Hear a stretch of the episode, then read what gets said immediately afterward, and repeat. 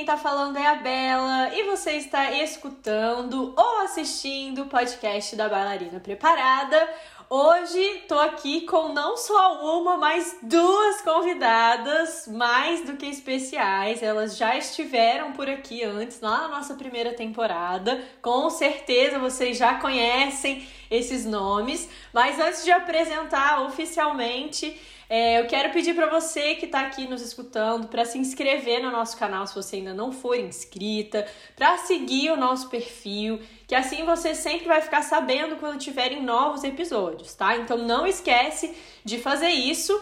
E agora sim, quero dar as boas-vindas pela segunda vez a Carol Lima e a Andreja Picon. Tô muito, muito, muito feliz de ter vocês aqui comigo mais uma vez. Sejam bem-vindas. Obrigada, Bela, pelo convite. É muito bom participar aqui do podcast. É, admiro bastante seu trabalho, que sempre traz conteúdo e né, procura ajudar e disseminar informação de qualidade. Isso mesmo, mesma coisa que a Carol. A Bela é uma peça importante aí nessa mudança da dança que a gente quer trazer, quer discutir, né, sempre. E esse é um espaço, eu acho que de muita qualidade. Então, fico muito feliz também de estar aqui com minha amiga Carol, que é uma fada sensata.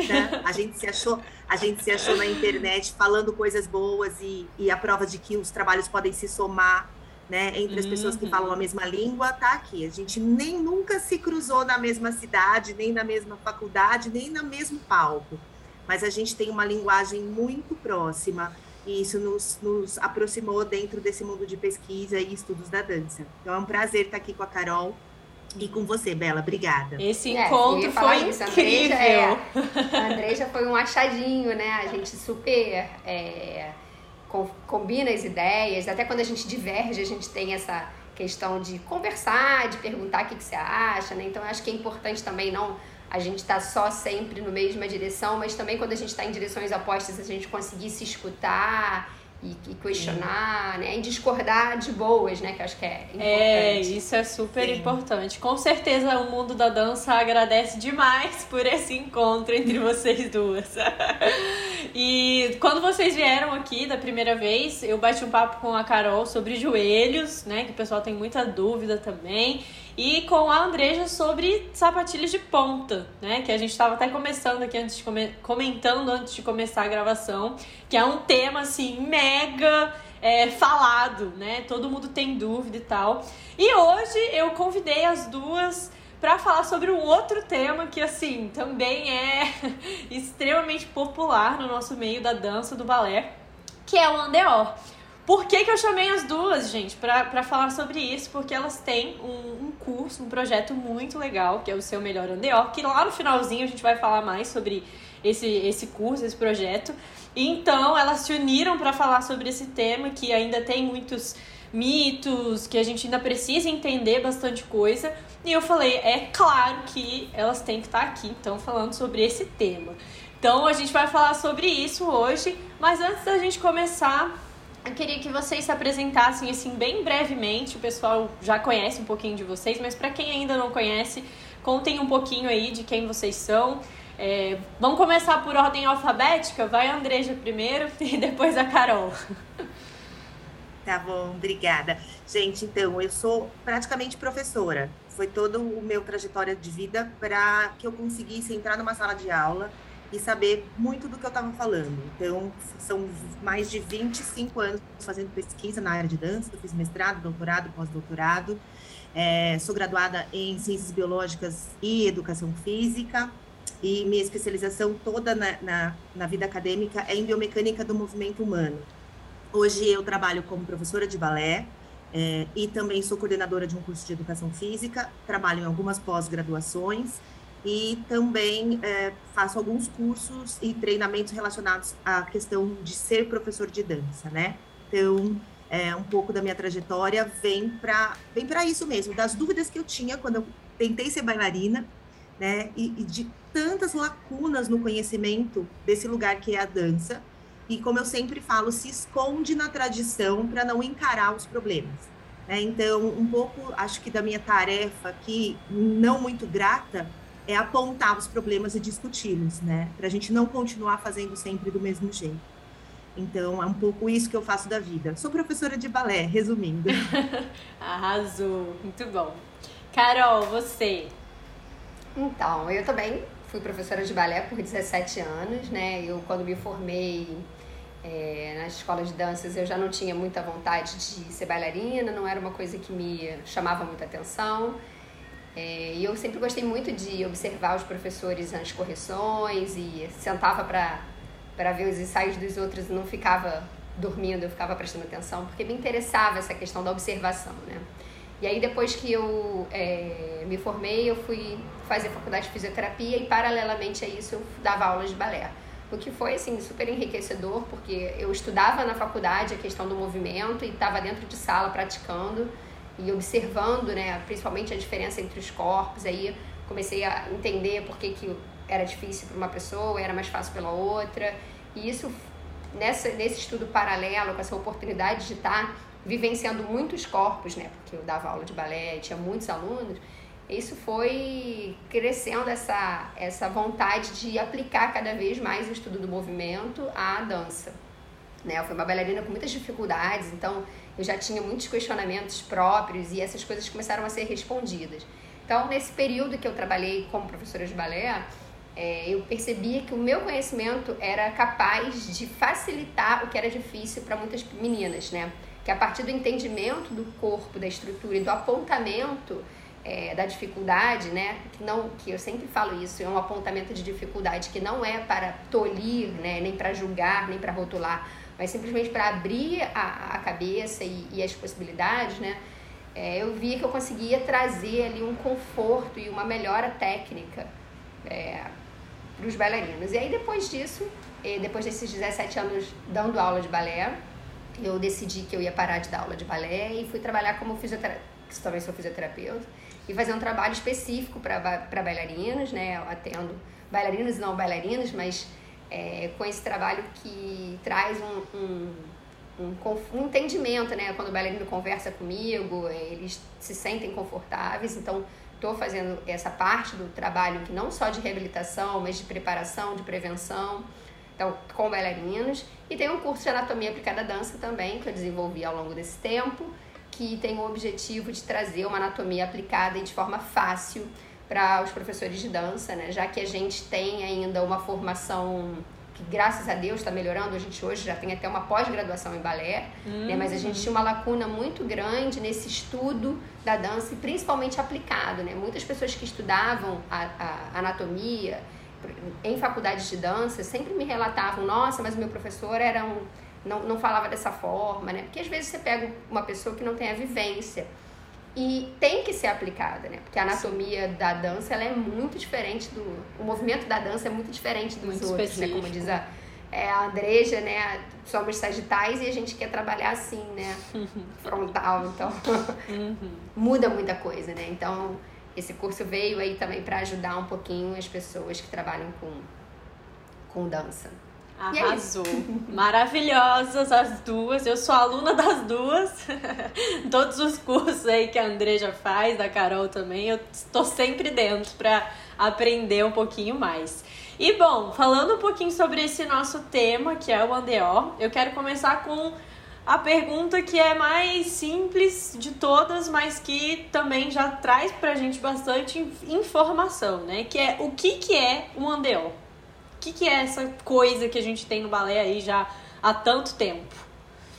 Vamos em ordem alfabética, vai. Só pra falar que eu sou Ana Carolina, então teoricamente eu é primeiro. É verdade, Carol. Eu tô Carol Lima, então Andreja você. Então, quando a pergunta for difícil, eu vou usar a ordem alfabética Isso, real. Boa! Pede quando a for fácil, eu não uso essa figurativa. Achei justo, achei justo. É, bom, é, assim, bom, vamos no tecnicamente, né? Tecnicamente, andeor, termo francês, quer dizer para fora, sair virar para fora, sair para fora. Né? Em inglês a gente chama isso de turn out, virar para fora também. E na, tec, na tecnicamente na nomenclatura é, cinesiológica em português a gente chama de rotação lateral. é, ou rotação externa. O certo é rotação lateral, mas a rotação externa também está bastante difundida e bem utilizada. É, não vamos ser tão minuciosos assim. Isso vem da possibilidade da articulação do quadril de trabalhar no plano frontal, perdão, no plano transversal, fazendo essa rotação da cabeça do fêmur dentro do acetábulo, né? Então, a gente tem a articulação do quadril capaz de fazer movimento nos três planos, sagital, frontal e transverso, e essa habilidade de rodar, então, lateralmente o fêmur, tanto para fora como para dentro, né? O, para dentro seria o andedã, ou o turn-in, ou a rotação medial, nós temos a possibilidade de fazer esse posicionamento de todo o membro inferior para fora. Isso é o que caracteriza essa, esse posicionamento. E a Carol já levantou a bola, né? Que ela levanta a bola e eu já corto, porque é um time. É, por que, que o andeor contraria? É anti-anatômico? Não é anti-anatômico. O quadril é capaz de fazer esse movimento, né? Então tá tudo bem. Só que ele contraria a nossa habilidade que desde que a gente nasce, desenvolve, cresce e faz, que é de ser bípede no plano sagital, ou seja, os nossos pés apontam para frente. E tudo que a gente faz é para frente. Eu ando para frente, eu corro para frente, eu vou fazer futebol, voleibol, basquetebol, qualquer coisa bol. Ninguém me pede para ficar virando os pés para fora, né? Isso é uma característica que o balé instituiu e que as outras modalidades esportivas, ou até mesmo as outras é, os outros estilos de dança não ficaram dando muito foco para isso, né? É só mais uma possibilidade que o corpo tem. Então, se eu precisar virar ali, eu viro. Se eu não precisar, eu não viro para os outros. Para nós, no balé clássico, isso é uma necessidade. Isso foi instituído historicamente. E aí, depois, se você quiser saber como foi historicamente, depois você faz a pergunta para nós. Isso, vai, vai, vamos, vamos, vamos perguntar, vamos, vou fazer a pergunta então. Conta aí um pouquinho de por que que surgiu esse Andeor historicamente, por que que começou a dançar todo mundo virado para fora? Continuo eu? Posso ir, Carol? Pode, vai. Tô aqui então, aprendendo sempre. Vai, depois você me, você me complementa aí. É, a, a, gente tem uh, várias teorias, né? Antes de eu até me aprofundar para estudar isso com a Carol, eu já estudei o Andeor muito da parte anatômica e cinesiológica e biomecânica, mas na, nessa questão da história ainda tinha várias coisas que você falava, mas será que é isso? Será que é isso? Uhum. Aí fui a fundo nisso para fazer o curso com a Carol. E muita gente fala que tem uma questão de facilitar a nossa base de apoio, de melhorar tecnicamente os posicionamentos. Nada disso, tá, gente? De novo, eu falo a coisa do bípede. A gente é, é estável assim, com os pezinhos apontando para frente. Quando a gente vira os pezinhos para fora, muda toda a mecânica de movimento. E a gente tem que reaprender e treinar. Por isso que a gente treina o andeor desde petitiquinho no balé, porque a gente precisa aprender a usar essa mecânica. Então, a, historicamente, né, e não tem outro segredo embaixo disso, a coisa do andeor é estética. Né? A coisa de virar os pés para fora era uma característica já primeiro de poses, de posicionamentos físicos das pessoas mais elegantes, né? Então, todas aquelas poses do balé que você tem, por exemplo, uma quarta posição, um modo de parar, tem, tem todo um, um trejeito da movimentação da elite da época, e que foi levada para a dança porque as primeiros, os primeiros balés, os primeiros baletos, os primeiros bailados, eles aconteciam nos salões de bailes reais, né? E eles não eram tridimensionais, com uma caixa preta acima, como é o palco, né? Que a gente conhece hoje, que possibilita uma, uma, uma outro tipo de visão. Então, acontecia tudo ali no plano real, com, às vezes, plateia nos quatro lados, né? Então você tinha aqueles bailados ensaiados e a gente assistindo na mesmo plano, na mesma altura, no mesmo nível. Então eles entenderam que ao abrir essa figura, você tinha uma melhor visão do bailarino, você também conseguia abranger um espaço de vista maior para quem estava assistindo, né? Aquela coreografia, aquele bailado, enfim. É, então você tem essa questão de você ter uma estética, né? Quando foram instituídas as escolas, né, começando ali por Luís XIV, na primeira escola real de dança em 1600 e pouquinho, 22, não me lembro mais exatamente, é, quando o Bouchamp foi fazer os códigos, ele já fez os códigos com essas perninhas viradas para fora, que caracterizavam esse tipo de movimentação bastante interessante para ser feito dentro dos salões. Quando isso foi levado para os palcos, né? A partir do momento que você tem escola, você tem a transição desses balés que aconteciam na corte para os palcos, né? Começa a ter uma coisa comercial disso. Você tem que eles viram que ao assistir o bailarino do palco, a figura do, no plano frontal ficava realmente muito mais interessante do que no plano sagital. Né? Você tinha uma ampliação da figura e você também criava com as linhas de diagonal, com as linhas de écarté, você criava uma infinitude para o movimento do bailarino. Então foi sempre esteticamente aumentando essa exigência, né? Então, se a gente for falar historicamente é, sobre o Andeor, ele é estético. Ele não melhora a técnica, ele não melhora a base de apoio, ele não melhora nada na vida. Ele é possível? Ele é possível porque ele é anatômico, é o movimento que o quadril faz. Só que o que acontece? As pessoas começaram a ficar loucas, né? Elas começaram a ir ao extremo. Então, o que era uma coisa de 45 graus, lá nos primeiros manuais né, de, de descrição das posições, veio chegar num 180 graus que a gente conhece hoje, que é essa busca fanática por virar né, os dois pés a 90 graus no mínimo, né? Porque a gente já viu um monte de sucupira por é, aí também se exibindo na internet. Uhum. Então, meu andeor é mais do que negativo, né? Uhum. Meu andeor é 360. Enfim. Então tem de tudo. Mas essa, essa busca começou esteticamente falando e já se falava da anatomia disso nos primórdios, com John Weaver, com o próprio Noverre, né? Já tinha os loucos do Andeor, como é o Augusto Vestri. Histórias para contar que aí vamos longe nisso. Boa. Carol, quer acrescentar alguma coisa? Não, quero acrescentar aqui, a gente é, veio com essa questão estética que faz todo sentido, né? Eu não acredito que eles tenham pensado lá atrás é, vou virar a minha perna de porque senão minha perna não vai subir até a orelha, né? É, não foi assim. Mas aí você mirou, mirou no gato acertou no cachorro. Uhum. Então eles uhum. vieram com essa questão estética, mas a gente sabe mecanicamente hoje que para exigência que a gente tem é, em termos de nível de perna, né? Falando principalmente do ala seconde, né? Que se essa perna não sobe com essa rotação externa, esse quadril vai ficar travado e essa perna perde amplitude. Então eu acho que não, é Tostines, quer dizer, não é Tostines. É, eu acho que com essa, com uso dessa rotação externa, a gente acabou descobrindo um espaço articular grande e que em alguns momentos, que é, acredito que isso tenha possibilitado a, o aumento da amplitude da, da, das pernas, do uso da perna, da forma como a gente usa hoje. Então eu acho que começando esteticamente é, tem toda um, uma explicação lógica e faz muito sentido, mas acho que hoje a gente entende também que o Andeor tem uma contribuição mecânica, né? Não, uhum. não que ele seja fundamental para dança, mas como a gente dança hoje, é fundamental que a gente compreenda e domine é, corporalmente esse movimento, porque eu acredito que hoje não é mais possível a gente dançar sem dominar essas rotações do fêmur, porque eu acho que elas estão muito encruadas na técnica, Exato, na forma até, como a é, gente é, faz. É isso, né? né, Carol? A técnica foi sendo desenvolvida, né? A isso beleza aí. estética da técnica, ela foi pautada nesse, nesse, uhum. nesse virar dos pés. Então, assim, Nunca se pensou que a perna fosse chegar aqui, mas já dava, vamos usar, Foi. né? Exatamente. Então, uh, né, os, os, as poses todas, as atitudes, os arabesques, as rotações, elas estão todas já, como diz a Carol, encruadas ali.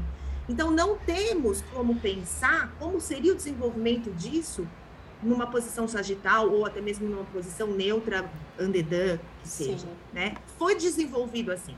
Então, cada, cada novo experimento, cada novo movimento, cada novo passo foi criado neste lugar. Pensando nisso. Então, é, é isso, não tem mais como a gente fugir. Né? Temos que entender é, esse mecanismo de movimento assim. Mas é. entender também o quanto que a angulação é, é determinante para que isso aconteça. Né? Então, o quanto que a numeração da angulação uhum. do seu pé é determinante para que isso aconteça que o andeor, que a rotação do fêmur, colocando essa cabeça, esse grande trocânter para trás, ela é importante para não só para bailarinas, mas para qualquer pessoa que precise levantar sua perna ao lado mais de 45 graus, 30 graus, né? É, isso já é notório. Então é, a gente precisa é, entender que não é um número. É que se eu não tiver em 180, isso não vai acontecer. Não é isso. Uhum. É que precisamos de uma rotação. E aí cada um dentro da sua rotação, é, na sua melhor angulação. Na é sua individualidade. Chama seu melhor andear. É, Exatamente. É, seu melhor angulação. E pegando um pouquinho desse gancho... A angulação do outro pode não ser a melhor angulação para você. É verdade. Essa é uma frase. Exato. Cada um com, com o seu melhor, né? E Isso pegando um pouquinho desse gancho... É, o que, que vocês diriam assim que seria um ponto mais importante assim sobre a anatomia do Andeor? Eu sei que provavelmente vai ter umas demonstrações aí visuais que vocês podem fazer, porque também é, tem gente assistindo pelo YouTube, então podem fazer as demonstrações visuais, mas assim, o que, que vocês consideram que é importante da gente entender? Eu sei que são muitas coisas, mas assim, algo que seja básico. O que, que que, que é o básico do Andeor que todo mundo precisa entender para a gente começar a pensar nesse, nessa melhora, nesse entendimento? É, eu, eu acho que a coisa mais importante, número um, da gente entender do Andeor é a individualidade. Né? A gente entender, isso é primordial, de que o, o Andeor ele é diferente de uma pessoa para outra em vários aspectos. Né? Porque o Andeor, a gente fala muito do Andeor em relação ao fêmur, mas o componente Andeor, ele tem um, uma contribuição, quando a gente fala contribuição é muito perigoso isso, tem que deixar isso bem claro, né? Mas eu vou explicar por quê. É, do formato da perna, da anatomia da sua perna, até o tornozelo, até o pé. Então, assim, não se resume só ao quadril. Então, a gente entender que a gente... É, não é que a gente vai usar a perna e o pé. Não é isso. É que entre eu, a Bela e a Andreja, nós temos formatos de membro inferior diferentes que vão fazer com que os nossos corpos se, se coloquem de formas diferentes, isso estruturalmente falando. Então, é aquela criança que tem muita rotação no quadril e aí quando passa do joelho para baixo ela começa a perder essa rotação. Aquela criança que tem pouca rotação no quadril, mas passa do joelho para baixo tem aquele pé todo virado para fora. Então, entender que não é só quadril, que também não é só pé e que também não é, né? Então que a gente tem essa formação completa, né, do que começa lá na pelve e vai se transformando para o fêmur, passando pela tíbia e passando pela, pelo posicionamento do pé, estrutural. Isso é o primeiro entendimento, que é, existe essa diferença entre nós mesmos, existem as contribuições diferentes, o que o percentual que a gente tem no quadril, a forma como a nossa tíbia se coloca, o como que o nosso tornozelo está acoplado no nosso corpo, se ele está é, favorecendo uma rotação maior e, e, entender que a gente consegue melhorar é, algumas questões, mas a gente não consegue modificar o que é estrutural. Então, que a gente precisa entender o nosso corpo, a nossa individualidade, para que a gente consiga buscar a nossa melhor colocação, o nosso melhor controle e domínio do que a gente tem, que isso sim vai possibilitar que eu tenha uma rotação externa é, de qualidade, que não vai me atrapalhar no, na dança, que é o que acontece quando a gente começa a buscar um padrão que foi é, co, é, copiado ou inspirado ou é, determinado por uma outra, por um outro corpo, uhum. entende? Então, Sim. assim, eu olhei para a menina da frente, ela tá fazendo uma coisa e eu quero fazer igual, pode ser que seja possível, mas pode ser que não seja também. Então, o ideal é a gente, primeira coisa mais importante do Andeor para mim é que a gente entenda o que, que é o Andeor, para a gente Sim. poder saber perceber isso no, no, nosso próprio corpo e principalmente, que eu acho que aí é o mais importante de todo, de tudo, é o professor que é capaz de perceber isso no corpo do aluno, né? Uhum. Que é aquele que é quem está cobrando, né? Quem está ensinando. Então, eu acho Exato. que essa é na minha opinião. Agora a Andreja vai falar dela. Não, eu sou mais. É até ridículo, porque assim, eu super concordo. Eu acho que assim, eu, o mundo se divide. Desde que eu dançava, né? Antes do que eu dançava, eu não consigo falar. Mas até hoje, das pessoas que vêm falar para mim, ah, eu gosto tanto de balé, mas eu sou dedã. Ah, eu, eu, nossa, eu queria tanto ser andeor, né? Então, tem essas, tem essas besteiras que as pessoas falam ainda, que assim, tipo, ninguém não é andeor. Se o seu quadril se move, se você não tem uma paralisia de quadril, ou se você nasceu sem quadril e sem fêmur, aí você realmente não consegue ser andeor. Mas se você tem quadril, se você tem fêmur, você consegue fazer rotação. Então, todo mundo é andeor e todo mundo é andedã. E essa somatória do que a Carol falou é muito, é muito importante, é, é, é assim, esclarecedor quando você é aluno, quando você é professor, olha né, para sua própria estrutura e fala assim, bom, a rotação vem do quadril, mas existe contribuição do segmento perna, né? Existe contribuição do segmento pé a partir das articulações do joelho e do tornozelo, como a Carol colocou. Então, como é o meu? Como é o meu corpo? Eu me olho no espelho e viro o meu andeor até quanto? Quanto daquilo está tendo compensação? Porque eu quero virar para fora a qualquer custo, inspirada na estética vigente, e eu deixo o meu joelho totalmente torcido, deixo o arco do meu pé completamente prejudicado em termos de distribuição de peso, porque na verdade eu só estou me importando em criar uma estética falsa que para o meu corpo não é funcional. Né? Então, o, o bom andeor, eu e a Carol, a gente gosta de falar, é o andeor que você usa. Uhum. Né? É o andeor que você leva para a sua dança, que você leva para o seu palco, que você leva para a sua construção. Então, se você não trabalha com a sua verdade, você está trabalhando em cima de lesão, Sim. que é chegar num lugar onde você está machucando seus tecidos, onde você está é, é, laceando os seus, os, né, os seus tecidos elásticos, aonde você vai chegar lá no fim da sua carreira com dores, com necessidade de, de cirurgia, de intervenção, de não uso daquelas articulações. Então, esse conhecimento, e ele é libertador, porque você vai fazer o seguinte, você vai pensar, bom, esse é o que eu tenho para trabalhar, eu vou trabalhar nisso. E para de ficar sonhando com o corpo dos outros, né? Uhum. Então, observar isso, né? Eu sou andeor muito do quadril, eu sou andeor porque eu tenho uma rotação da tíbia que favorece os meus pés apontar para fora da onde que vem o meu andeor, né? Tem aquela pessoa iluminada que tem, tem andeor de quadril e de, tíbia. Totalmente. Ódio, né? Mas, assim, tem, tem, um livro da Vogel, depois eu mostro aqui a referência para a Bela colocar como hum. referência. Ela é uma fisioterapeuta que tra... ela escreveu um livro sobre andeor. E ela fala o seguinte: na minha vida inteira, ela escreveu esse livro quando ela já estava ali por volta dos 50, 60 anos de idade. Ela, ela ainda está viva, mas ela está bem velhinha ela fala assim: eu, eu devo ter examinado de todas as bailarinas, né? Ela foi fisioterapeuta de grandes é, companhias de dança. Ela falou: eu devo ter examinado mais ou menos umas três pessoas que tinham andeor total de membro inferior inteiro. Ou seja, somava-se o andeor da coxa femoral com o andeor é, da tíbia. Então, você tem aquela composição que a pessoa vem de, de cima a baixo com todas as possibilidades de virar para fora. Três, ela fala. Então, assim, a gente é normal, tá tudo bem, gente. E quando a gente se compara com as meninas da, das companhias, com as grandes bailarinas estrelas, né? Que a gente, não é que a gente se compara, a gente se inspira. Mentira, a gente se compara. A gente se inspira.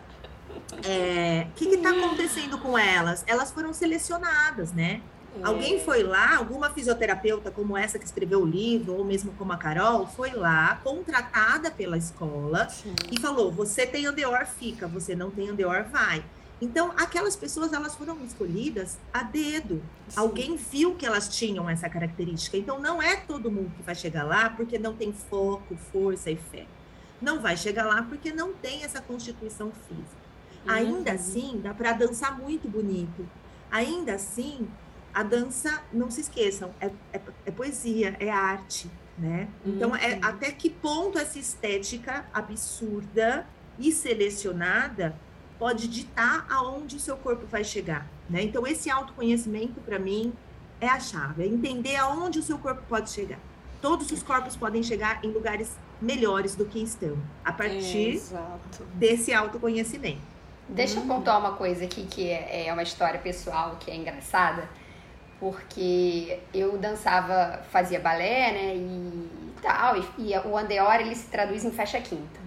Uhum. Fecha quinta, uhum. fecha quinta, fecha quinta, fecha quinta. Mas o andeor ele tem tantas nuances mecânicas, né? A importância do andeor para subir uma perna, a importância do andeor para você encaixar um retirê, a importância do andeor para você colocar uma perna ao lado, tudo é, são muitas nuances. E eu lembro de, de são três fatos assim marcantes na minha cabeça. Eu lutando para colocar a minha perna lá seconde de frente para barra, era uma luta uma luta, a perna ia pro lado, o corpo virava, e eu puxava, a perna vinha. Então essa era uma, é, é uma memória corporal que eu tenho da dança, de uma, um momento desconfortável, em que eu me sentia muito mal. Depois disso, é, durante a Marilene é, tive a oportunidade de trabalhar com, com o Jair Vilormô, ele veio pro Teatro Municipal e aí ele foi assistir uma aula da gente e ele ficava assim, andeor da perna de base, andeor da perna de base, andeor da perna de base. Eu falei, mas gente, ninguém nunca tinha me pedido andeor na perna de base. Era só aqui, ó. E agora tem que fazer aqui aqui. Então, momento dois, do tipo, a gente fala muito, né? Bota a xícara e fica fazendo, fazendo um movimento assim com a xícara. Mas isso aqui, se a gente pensar em saúde e, e benefício mecânico do que a gente realmente precisa se importar, ele está muito aquém do que é importante do andeor para a base, né? Uhum. Do controle de andeor da base, que eu acho que é, para mim, o que é, faz realmente um diferencial muito grande quando o bailarino entende. E o terceiro momento, fechando esse, esse ciclo, eu estava dando aula na pet dance e entrei na sala da Nelma e fiz uma primeira posição, aí mostrei um passo, ela falou assim, nossa, como você andeor. Aí eu falei, eu? então eu passei uma vida sem me ter me auto reconhecido andeor. Porque ninguém chegou para mim e falou, olha, tá vendo isso aqui? Olha como é que você pode, tá vendo como é que tá o seu corpo? Então, eu acho que quando a gente traz conhecimento para o aluno, quando a gente aponta aquilo ali, ele, aquilo ali torna, se torna uma prioridade daquele aluno. Ele começa a adquirir realmente aquilo, né? uhum. né? Então, foi uma mudança muito grande porque eu já era professora, já era fisioterapeuta e eu comecei a repensar o meu corpo. Porque eu me comecei a ver que eu tinha um andeor para usar. Eu só não conseguia usar lá porque eu não sabia como é que tinha que fazer, porque era uma briga, porque e então a importância que eu vejo da gente, da gente é, falar sobre Andeor é justamente isso, apropriar os alunos do Andeor. Uhum. Ele entender como que ele vai usar para não ficar nessa, nessa busca é, é louca por algo que ele nunca chega, porque Sim. ele não sabe o que, que ele está procurando, né? Ele não é, sabe a real é. função, né? E, e se traduz num torcer o corpo, né? Torce o corpo para fora. Não, se traduz em fecha a quinta, abre os é. pés, fecha a quinta, abre os pés, perna ao lado, fecha a quinta, abre os pés, perna ao lado. Então, assim, eu acho que essa é, isso é muito marcante na minha vida, porque realmente fez diferença para mim. Uhum. E eu uhum. acho que, como isso fez diferença para mim, eu acho que é importante que eu divida isso porque a gente pode fazer diferença nos nossos alunos, entendeu? Nas pessoas com quem a gente trabalha, apropriando o, um bailarino do Andeor aos 12 anos de idade é. e não aos 22. Era entendeu? isso que eu ia falar. Eu acho que quanto mais cedo o, o, baila, o próprio bailarino tiver consciência disso, mais ele vai evitar, é, um, se realmente, literalmente, se machucar no futuro e dois, se frustrar, né, com a dança, porque, puxa, eu não, pô, eu tento, eu treino e não consigo, eu não consigo, eu não consigo. E eu acho que quanto mais cedo a gente conseguir ensinar isso, né, mais, menos problema a gente vai ter com relação a, a isso. E hum, pode falar.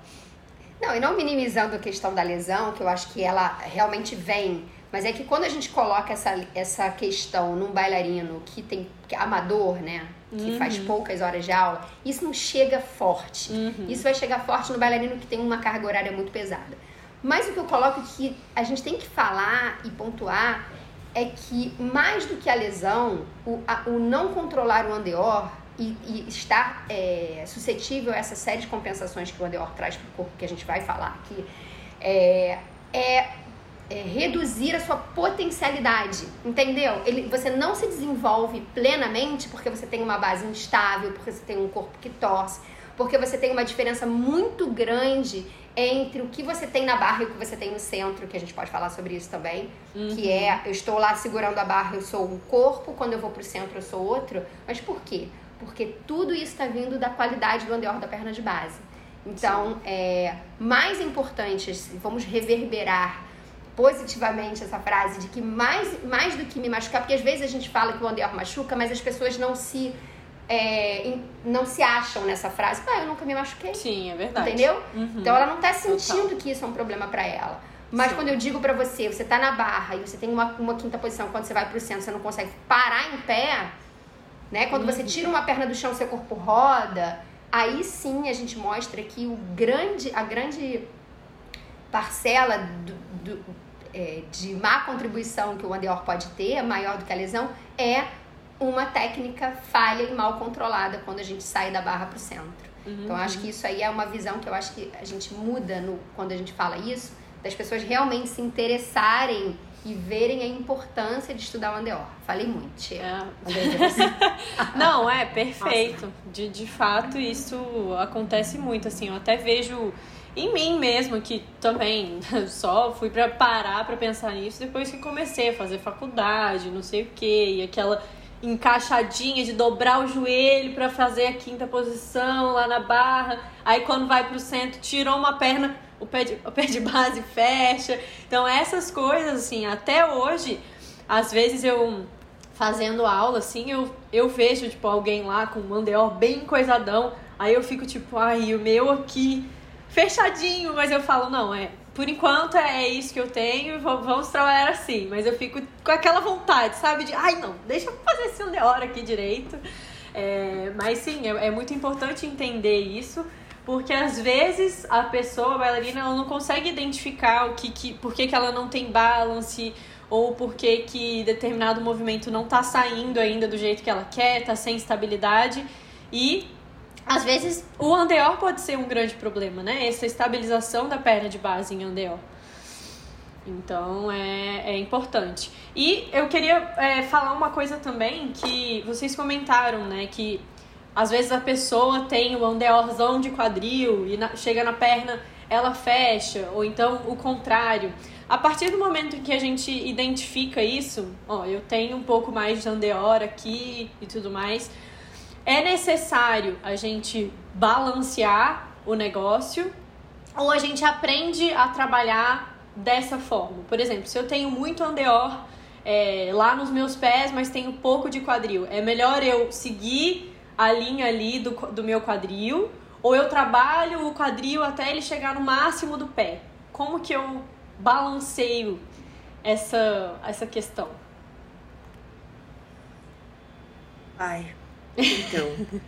Complexo. a ordem, a ordem alfabética tá com você, tá? É que eu, eu, eu fico nervosa, assim, com isso, porque, veja só, conhecimento, ele tem que ser libertador, não escravizador. Uhum. Né? Então, assim, não tenho andeor de quadril, mas, meus, mas eu, eu viro meus pés para fora com muita facilidade, né? Você não vai mudar isso significativamente a ponto de você ter andeor de quadril. Uhum. Né? Então, não existe uma mudança anatômica que você possa fazer em você. Existe uma mudança perceptiva, sensorial, autoconsciente. Né? Então, de você trabalhar as suas dificuldades de modo que você uh, balanceie a compensação né? Vamos uhum. deixar isso bem claro. Não é que você, ah, eu tenho muito andeor de quadril, mas minha tíbia é virada para dentro. Então eu vou trabalhar para virar minha tíbia para fora. Não. Isso é como seu osso se encaixa. Seu osso se encaixa assim, né? Você não consegue torcer para fora, mesmo que você torça a articulação junto e perca o joelho, perca o tornozelo. Então, não existe esse tipo de mudança, né? Então, vamos com calma. O que você precisa entender é o que eu posso trabalhar em cada um desses segmentos, quais são as musculaturas que eu poderia trabalhar para manter o meu quadril mais estável, para com que não seja só uma coisa de torção do pé para fora, mas que existe uma sustentação desde lá da base da coluna até chegar né, no pé, porque é, é sistêmico, né? Então, quando a Carol, por exemplo, vai dar os exercícios, né, a Carol dá uma aula de exercícios para a melhoria do andeor, que é assim, uma enciclopédia. Gente, recomendo essa mulher. Tem de tudo, né? Então tem desde exercício para você falar, focar nos trocanterianos profundos, que são os músculos que viram o quadril para fora, desde exercícios para você pensar no sartório, para você pensar nos adutores, para você pensar em abdutores, para você pensar em flexores e extensores. Não tem como você fazer mágica com em um ponto. Vou, vou focar aqui, ó. Pá! Uhum. Né? Todo mundo precisa trabalhar o sistema. O sistema se chama membro inferior inteiro. E aí, quando você para para pensar, não, não é só membro inferior, porque aí depende de um bom core, né? Porque se você não tiver um centro do corpo forte, também as pernas não vão ficar independentes. Aí, um bom core já te remete o quê? Uma boa cintura escapular. Porque se você não tiver uma boa cintura escapular, você não consegue manter o core, que não vai dando nada pra... Ou seja, é o corpo inteiro, não tem como fugir. Então, essa, essa, essa coisa de receitinha não vai funcionar. Aí eu descobri que meu quadril é muito aberto, então eu vou trabalhar a ponta da orelha direita. Não, né? Você vai trabalhar tudo. E assim, e, eu, e, e nesse ponto, eu rebusco o estudo que eu fiz com as bailarinas lá para ver como elas usavam o andeor na prática, que é um pouco isso que a Carol falou, na barra sou super andeor, vou pro centro e não paro em pé. Eu medi meninas que tinham passivamente, o que, é passivamente? Eu pegar a perna dela, o fêmur, girar e medir com o goniômetro o nível de graus, né? O número de graus que é. Eu tinha menina ali que tinha 60 graus de andeor de quadril. 50 graus é bastante de cada perna, né? Quando você soma isso, é, você tem um baita de um andeor. E, e chegava na hora de dançar, medindo dinamicamente, elas me davam 30 graus, 25 graus, ou seja, elas têm potencialidade para girar o quadril quando elas estão paradas na barra fechando quinta. Quando vai dançar, elas não sabem usar a musculatura para manter aquela rotação externa, somando aquilo a uma pirueta, somando uhum. aquilo a um DVP, somando aquilo a um Grambatman. Então, o que, que adianta você ter um baita de um andeor, né? Consciente, ai, meu quadril é virado, olha, minha coxa, minha perna, não sei. E você não usa na hora de dançar. Então, assim, é, é preciso muito mais do que só saber isso né? E é preciso entender que a dança é sistêmica. Então não tem, eu, pelo menos eu não acho que tem uma receita mágica. Você trabalha aqui que você melhora ali, você melhora aqui que você trabalha lá, né? Carol fala isso com muito mais propriedade do que eu, mas é que eu fico nervosa que as pessoas querem fórmulas. é, eu falava assim, mais receitinha, melhor, né? Eu falava isso na minha aula de anatomia porque essa é a pergunta de um milhão de dólares. eu posso. Como que eu faço para ficar com o pé. É, como que eu posso melhorar o meu pé? Como que eu posso ficar mais andeor, né? Eu falava, gente, olha só. Entendo uma coisa. A gente melhora, mas a gente não muda. Isso é muito emblemático porque o nosso corpo é osso. Então a gente não consegue mudar a estrutura óssea, né? Então algumas coisas a gente vai ganhar graças à plasticidade dos, dos tecidos moles, né? Ligamento, cápsula, músculo.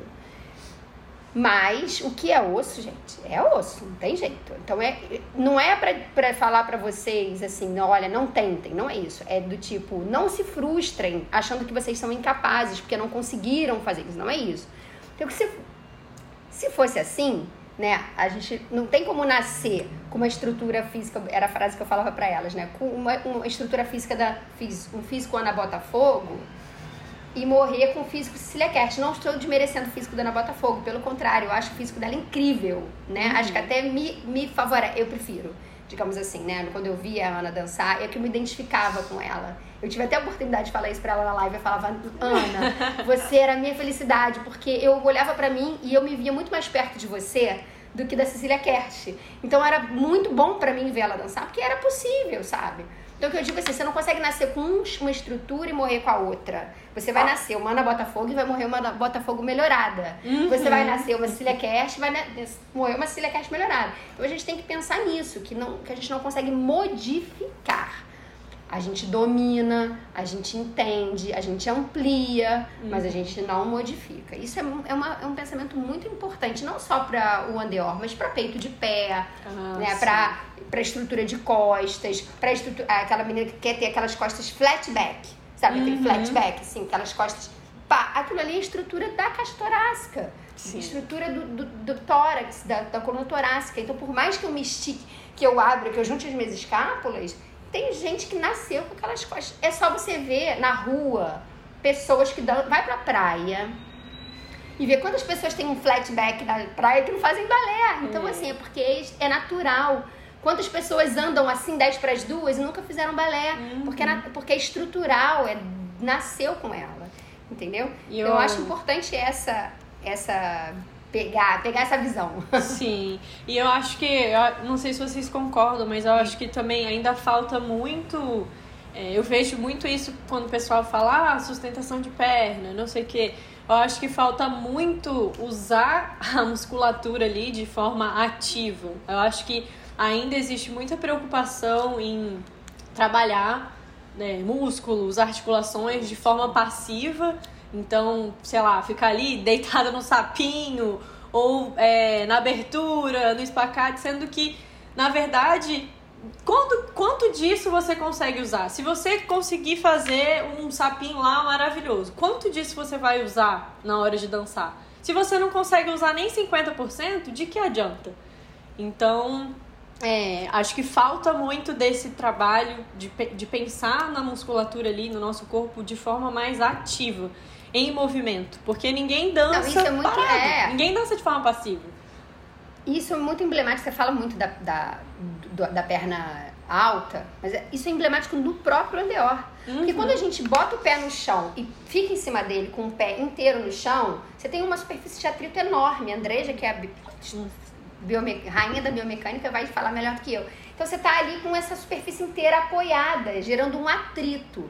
Por que, que a gente não faz balé num, num piso escorregadio de meia, porque ninguém vai fechar quinta. É, porque a gente né? precisa do atrito do chão para estar. É, cadê o breu que... ali, né? Da é, cadê o breu? Exato, cadê o linóleo? Vai fazer você no sala que não tem linóleo, gente, não dá. Então, o que, que é isso? Isso é um é, é ruim? Não, não é ruim, isso é bom. Só que você tem que entender que se você não fizer força junto com esse atrito para né, manter aquilo ali, na hora que esse pé sobe para meia ponta, que você já perdeu uma parte do apoio, você já perdeu o andeor. Então é por isso que a pessoa tá aqui quando ela sobe faz assim, entendeu? Porque uhum. ela tá utilizando da, da pressão e do, do atrito do pé no solo e não está fazendo força para estar e manter aquela posição. Então é isso que você fala, da, da gente se preocupar com a atividade muscular para manutenção das posturas e posições, entende? Que é super importante mesmo. E aí é isso, assim, eu acho que é tudo um treinamento pautado nessa coisa estática, quando as pessoas se esquecem que o corpo, para se movimentar, tem que ter um trabalho ativo muscular. Né? Então, a única, o único tecido do nosso corpo que produz ativamente força é o músculo. Se você ficar em sapinho por horas e horas e horas e horas, você não está trabalhando o seu músculo, você está trabalhando o, a deformação. Não estou falando que é uma coisa ruim, mas é o que acontece em termos biomecânica, de biomecânica do tecido. Você está deformando os seus tecidos moles. Então, você está criando ali uma lacidão da cápsula, uma lacidão das membranas que recobrem o músculo, uma lacidão dos seus ligamentos, dos seus tendões, que vão, a, a curto prazo, funcionar um pouco. Então, é essa grande diferença que as pessoas ainda do balé talvez não tenham entendido, de que muito alongamento não vai te levar sozinho a lugar nenhum. Você precisa ter força, porque o que faz a alavanca dos ossos é o músculo, e o músculo ativamente produz força. Então, se você não tem músculos, é, não estou nem dizendo grandes, tonificados, estou dizendo músculos que ativam para aquele determinado movimento de forma consciente, você não vai chegar no seu máximo. E uma das coisas que eu e a Carol a gente bate muito é que as pessoas pensam que elas não têm andeor. Na verdade, elas não sabem usar. Uhum. Elas não sabem colocar, né, a, aquele conjunto de ossos de uma forma que a alavanca muscular seja eficiente e se some ao seu alongamento. Tô cansada de ver criança arregaçadamente andeor e que não consegue dançar em andeor. E pessoas que são relativamente relativamente underdance, não gosto dessa palavra, mas é como todo mundo entende, e que se transformam no palco, porque sabem tirar o máximo daquela potência, músculo, alongamento. Então é um conjunto de fatores, né? Então essa história de ficar no. Ah, sapinho funciona, sapinho não funciona. Não, essa era uma das perguntas aqui da, da caixinha. Podemos adiantar. É, sapinho já. funciona, funciona se você tiver um, um, quadril super travado, se você tiver uma, uma flexibilidade super limitada, isso vai te ajudar a ganhar uns graus. Mas se você não tiver força no músculo, você não vai usar esses graus que você ganhou. É, então, uma coisa, não adianta também se você ser super forte e você ser super encurtada e travada e fechada, porque essa força não vai conseguir. Não vai ser suficiente. É, né, não vai ter espaço para essa força levar o, o, o, membro além. Então, é um, é um casalzinho ali, é o alongamento e a força. Né? E essa lenda viva, que eu não sei quem que inventou, que essa pessoa que inventou isso merece o que o mármore do inferno, de que bailarino não pode ser forte, porque o bailarino não pode, não pode ter músculo. Gente, vocês sabem como é difícil para você marombar? Nossa. Pergunta para uma pessoa que maromba de ah, verdade. Que vai naquele, que Tô come oito ovos já. Né? Aquela pessoa que come oito ovos cozidos e 30 gramas de não sei o quê, e mais whey protein, não sei o que é difícil demais. É difícil de ganhar. O Rubem fica, fica doido. De, meu namorado. É, fica com medo de fazer duas aulas ali é. e já ficar musculoso. Gente, é. não acontece isso. Não, viu? até acontece. Até, até, até acontece. Porque tem gente que já naturalmente ah, já é dele. então ele não ficou musculoso ali. porque ele malhou. Ele ficou musculoso ele porque ele já é musculoso. É, ele ficaria se ele, fizer, se ele jogar bola, jeito. se ele andar, é. se ele correr, se ele fizer bicicleta, se ele fizer aula de balé, ele vai ser musculoso, porque ele tem uma natureza do desenvolvimento daquela. Tanto que o Denilson comentou isso, isso numa live que a gente fez que no Royal eles dividem essas pessoas e eles trabalham diferente, porque a gente tem que trabalhar diferente. Nem tudo serve para todo mundo. Então a pessoa que é mais, ele chama de bulk, é uhum. mais maior, mais massa muscular. Né? Mais, mais massa muscular, ela vai trabalhar pilates, ela vai trabalhar alguma coisa que tenha um alongamento da musculatura. Uhum. Essa pessoa geralmente tem muita velocidade e tem um pouco ruim de sustentação. Então ela vai trabalhar flexibilidade, ela vai trabalhar mobilidade, ela vai trabalhar num outro caminho. Uhum. E a pessoa que. Você vê aqueles bailarinos, gente, aquelas russas da Vaganova, que dançam aquele balé todo, você não vê um músculo. Aí você fala, ah, elas não fazem força. Elas não precisam de tanta força porque elas têm alavancas muito favoráveis. Então, se eu, por que, que, por que, que a pessoa que tem dificuldade ela se torna uma pessoa já um bailarino naturalmente mais forte? Porque ela precisa o tempo todo estar tá controlando, porque senão não fica. Né? E a pessoa que tem muita alavanca, ela vai, ela, a perna sobe e ela não precisa de tanta força para manter. Uhum. Tem ali uma questão também já de estrutura, porque os longilíneos, eles têm, são menos bulk, né? Eles são mais é, alongados, então tem a estrutura basal é, do biotipo. Né? Então, assim, é, não que a força não seja importante para elas, pelo contrário, eu acho que é extremamente importante. Nessas pessoas, a força não é importante para ela se movimentar.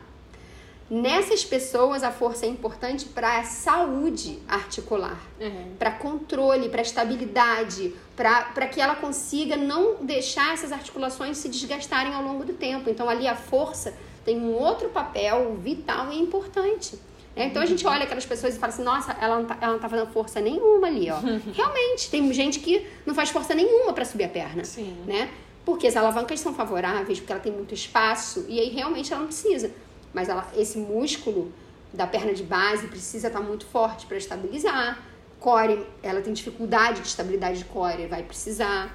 Então, tudo isso é a gente pensar nesse casal que a Andrei já falou, né? Força e flexibilidade. E aí, quem tá aqui tem que fazer assim, quem tá aqui tem que fazer assim. É para você chegar no, no, equilíbrio. Porque a mobilidade é importante para todo mundo. Uhum. E, a, e a força é importante para todo mundo. O que acontece é que isso era uma coisa muito, muito. Fica muito claro no meu olhar isso. Aquela pessoa que precisa do sapinho não faz o sapinho, faz abdominal antes da aula, o agachamento antes da aula, aquela, né? Uhum. E a pessoa que já tem o sapinho e que precisava da ponte, da, do fortalecimento do glúteo, do abdominal, ela tá deitada no sapinho esperando a pessoa chegar. Uhum. Então é exibindo, exibindo. Esse ponto. É. Não é exibindo não, é porque faz é fácil. Porque tá mais fácil, né? É, isso Já aí. é mais fácil, Gente, mais confortável, olha, fico na zona de conforto. É uma briga, entende? É porque é fácil, porque fazer o outro dá trabalho. Então eu falo, gente, oh, oh, oh, por favor, você vai chegar antes da sua aula, você não vai alongar, você vai fazer ponte abdominal, é, agachamento, calf rise, você vai. E aí, mas não adianta, aí passa a pessoa fala. Ah. É, sim. Sabe? É, então, e assim, é. isso é uma coisa que não é do passado, tá, gente? Isso é uma coisa que, se você circular pelos grandes é, é, festivais e cursos para bailarinos, né? Agora em janeiro, que a gente tem essa esse mundo de cursos acontecendo, você passa em corredor, é todo mundo no sapinho, é todo mundo com teraband puxando a perna, puxando a perna, e você fala assim, gente, onde esse povo vai? né? Então, assim, é uma cultura enraizada mesmo. E muito mais. Essa, essa, é uma mudança muito mais real né? De força e flexibilidade que você pode fazer para o seu corpo, do que ficar tentando aumentar o andeor do seu quadril ou diminuir o andeor do seu joelho, que isso é estrutural, como a gente já falou. Então, pensar por um caminho real. Gente, eu sou muito alongado, mas será que eu sou forte? Eu sou forte, mas será que eu sou alongado? Né? Porque é, é aquele negócio, é, é, por que, que eu não abro? Porque se eu abro espacato, eu não consigo fazer um grande GT no ar zerado. Né? Se você abre espacate no chão zerado, teoricamente você deveria fazer um grande GT que zera. Uhum. Só que aí o que, que tem? Tem uma força de gravidade, tem uma aceleração, né? Tem um salto para você manter, tem um tempo de ar que se chama balão no balé. Tudo isso depende de unicamente força. Aí é física pura. Então tá te faltando força. Então, às vezes os alunos me perguntam isso. Mas como é que eu vou saber que eu não tenho força? Você abre espacato zerado? Abre. Você faz grande T zerado? Não. Então você não tem força. Olha, eu tenho, eu salto muito alto, mas eu não consigo abrir a minha perna no grande T, né? Eu até tento, fico um tempo no ar. Eu olho para aquele aluno, eu vejo que ele tem balão, eu vejo que ele sobe alto, que ele só que ele não consegue esticar as perninhas. Então ali, ali eu vejo que falta o quê? Falta flexibilidade. Então, não adianta ter uma coisa e não ter outra, né? E quando a Carol fala dessas, dessas inspirações russas, né? Que são aqueles palitos de fósforo dançantes, a gente tem é, a compensação, ela virá. O preço virá para ser pago de qualquer forma, porque como eu não tenho a eu não preciso de tanta força para fazer a alavanca, né? As minhas articulações vão em lugares que eu quero esteticamente aceitos pelo balé essas pessoas vão sofrer ao final da sua vida problemas articulares devido ao não controle. Então, essa falta de força que parece, ai, que sortudos que eles são, não, a conta vem, uhum. né? Como diz o ditado, não tem almoço grátis. A conta vem. Então, ela virá pela falta ou pela uh, negligência, né? Do uso dessas articulações em grandes amplitudes de movimento, que é o caso do balé, que requer grandes amplitudes de movimento. Então, assim, é, é parar de pensar que existem corpos melhores e corpos piores e entender qual é a possibilidade de cada corpo. Então, parece que a, a Maria Clóreva não está sofrendo, mas ela também tem a conta dela para pagar. Uhum. Né? Então, de, de toda essa facilidade e tudo mais. Então, é olhar para o outro com um olhar de ema, ema, ema, cada um com seus problemas. né? Porque todos teremos, todos teremos. Exato. É, eu, na minha pesquisa de dissertação de mestrado, a ideia é, é justamente identificar né, em bailarinas que estão atuando ainda, mas também bailarinas já aposentadas, é, o que que elas sentem assim, o que que isso, essas lesões, essa busca incessante por uma estrutura que talvez não era a, a anatômica individual do corpo dela, que, que isso influencia na, na qualidade de vida. E, e, a gente vê, assim, que tem muitas pesquisas que mostram que a pessoa sente dor de descer, subir escada, não pode ficar sentada na mesma posição por muito tempo, não pode ficar em pé por muito tempo. E quando a gente vai ver, ah, uma bailarina de balé clássico, dançou tanto, não sei quantos anos, em tal companhia. Então, assim, é algo que realmente não é só pro presente, mas é pensando no, no futuro também. É, e vocês acreditam, assim, que essas, essa, algumas das lesões, vocês acreditam ou vocês têm dados, né? Não sei. Mas vocês acreditam que essa busca incessante por um andeor de 180 graus é algo que realmente causa lesões é, que prejudica o desenvolvimento, que prejudica não só a performance, mas também acaba por por machucar mesmo, assim, essas bailarinas que talvez não sejam profissionais, né? A Carol comentou ali que o, o Andeó não vai, provavelmente não vai machucar uma, uma bailarina que treina, faz aula duas vezes por semana. Mas a longo prazo, essa busca incessante pelo Andeor, ela pode ser perigosa? Sim, não. Compensações, eu falei que não, que não, não machuca nas, na, machuca, não é machuca, dá dor, né? Sim, Aí você não chega sim, numa sim. lesão, ah, não, é, não é uma lesão grave como é, seria, talvez. Mas é, gera dor, uhum. gera deformidade, gera dor, gera deformidade. Sim, e claramente é, a qualidade do pé, a, a, deformidade que o, o, pé sofre é muito grande, né? Fica aquele pé de pastel virado, Caído ficam os dedos, os dedos todos em rotação, uhum. né? Então o dedo está em rotação, o arco desabado, um calcânio é, valgo, é, então um hálux valgo que pode também começar a acontecer porque está virando esse pé demais. Uhum. E as dores na face medial do joelho que é hum. porque ele gera um estresse em valgo, né? Do, do, em valgo e em torção. Em valgo por quê?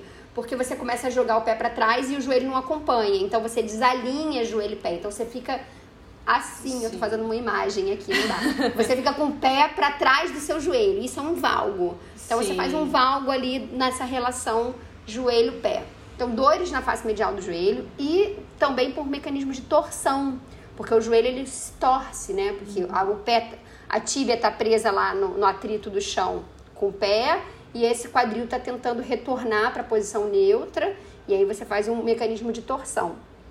Sim, dor, dor. Eu lembro que deformidade. Acho que foi você, Carol, que comentou uma vez da, sobre a rotação secundária da tíbia, que quando a perna tá ali livre de trabalho, né? É tranquilo, ok, mas quando tá no chão ali, tem que tomar muito cuidado, justamente por causa do atrito, né? Que esse atrito pode é. fazer esses mecanismos de torção, né? Então. Essa foi até uma pergunta que eu coloquei lá no meu. No, seu... no meu quiz pegadinha, quiz? lá ah. no grupo Eu botei qual desses mecanismos da perna é, contribui para o andeor? E aí botei torção da tíbia e rotação secundária da tíbia. Vocês acreditam que rotação secundária da tíbia ganhou? E na verdade a resposta não é a rotação secundária da tíbia, é a torção tibial. Torção. Que é a, a forma, é a, a, formato que essa tíbia foi acoplada naquela estrutura. Que você não comanda, quem comanda é Deus. Uhum. Deus deu ou Deus não deu. Uhum. A rotação secundária da tíbia, ela é importante, a gente vai usar, mas nunca para fazer andeor. A gente vai usar ela para fazer o coupé, o retiré, o surleco de pied, com a perna livre, né? com a perna livre. E até porque Agora, essa rotação secundária, ela é minúscula, ela é de poucos graus. E ela, é, e ela somente acontece quando a perna tá solta, né? Lembra? Isso porque aí, ela joelho só dobrado. em flexão. Se o é, joelho... com o joelho dobrado, é. Com o joelho é, dobrado. Quando você uhum. libera, né? Quando você tá com o joelho estendido, ó, lá vou eu fazer imagem. Bom, mas quem quiser ver imagem, depois faz nosso curso. É, quando você está com o joelho estendido, você tem o travamento dos côndilos femorais nos platôs tibiais. Então, você não permite que a tíbia gire livremente. Ela está ali sendo a base do fêmur para né, promover a estabilidade dessa articulação. Quando a gente está com o joelho estendido, é o que acontece quando a gente está com a perna de base estendida, por exemplo. Então, não tem essa possibilidade da rotação secundária.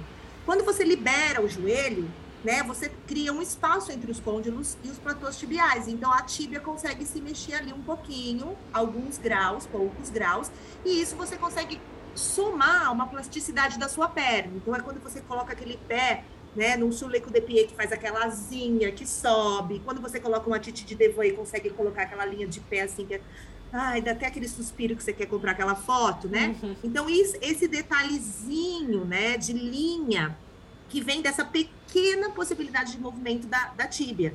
Isso é anatômico isso todos nós temos, todos nós. Agora, a, a questão de você travar o pé no chão e você torcer a sua tíbia no de modo com que você hum. faça um fake andeor, isso é compensação que lesiona. Né? Então, Porque na hora que ela estica, né? Na hora que ela estica, é, o mecanismo acontece assim, né? Ela faz o plié, liberou a tíbia, ela rodou a tíbia, o pé ficou, o pé, o pé ficou mais andeor. Na hora que ela estica esse plié, o correto, biomecanicamente falando, seria a tíbia normalizar para centralizar com o côndilo femoral. Só que tem um pé e um peso em cima. E aí isso gera um estresse em torção muito grande, que vai pegar ligamento, que vai pegar né, a articulação em si, né? E esse, essa, esse uso indevido da, do fake news underor, que esse é um fake underor total, é, é muito prejudicial. E isso muda. Para mim, é o maior, maior prejuízo, maior não. É tão prejudicial, articularmente falando, quanto mentalmente falando. Porque quando a criança faz plié, ou o bailarino faz plié, e joga o calcanhar para frente, ela está deixando de jogar, de colocar o joelho para trás. Então, ela está é, não está trabalhando a consciência corporal. Isso, não, ela não está trabalhando o que ela deveria trabalhar no plié, uhum. que é uhum. o movimento de lateralidade do fêmur. Uhum. Então, quer estar com o joelho ao lado do corpo. Então, ela está trabalhando uma rotação que ela não vai usar, porque quando ela esticar, essa rotação vai embora. E na hora que ela faz o plié, essa abertura lateral do joelho, que é que é o que é para fazer no plié, ela não faz, porque o foco está em outro lugar.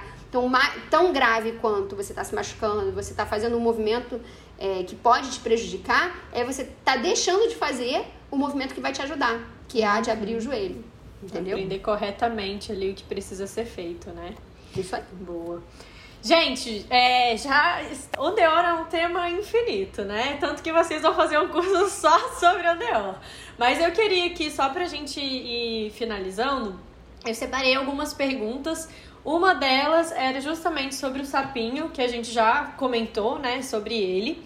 Eu tenho aqui uma outra pergunta que é bem interessante, eu recebo muito essa dúvida, mas é sobre a bailarina adulta, né? Depois de começar adulta, é possível ter andeó ainda?